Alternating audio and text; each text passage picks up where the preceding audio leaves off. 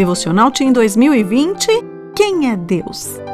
12 de abril Ele está vivo. Em João, capítulo 11, verso 25, podemos ler: Eu sou a ressurreição e a vida. Aquele que crê em mim, ainda que morra, viverá. A morte deixa um vazio no coração, uma saudade que parece não ter fim. Quando Jesus foi crucificado, seus amigos e as pessoas que o seguiam também sentiram isso.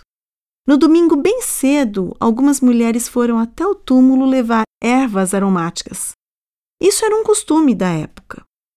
Ao chegarem ao local, assustaram-se com o que viram, ou com o que não viram. O corpo de Jesus não estava lá. Foi então que dois homens, com roupas brilhantes como o sol, disseram aquilo que nós podemos ler em Lucas capítulo 24, dos versos 4 ao 6. Porque vocês estão procurando entre os mortos aquele que vive.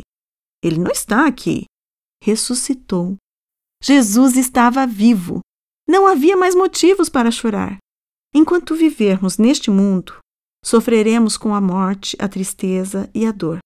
Mas aquele que ressuscitou um dia tem poder para dar vida novamente.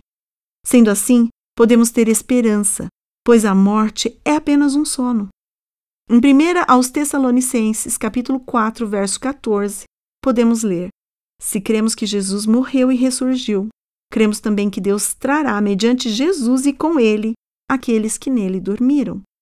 Jesus um dia vai voltar à terra. E aqueles que dormiram no Senhor acordarão para a vida eterna. Ele é o Deus da vida. Jesus é o meu Salvador ele é o seu salvador também? O que você aprendeu com o devocional de hoje? Meu nome é Sueli Ferreira de Oliveira e eu trabalho na Casa Publicadora Brasileira.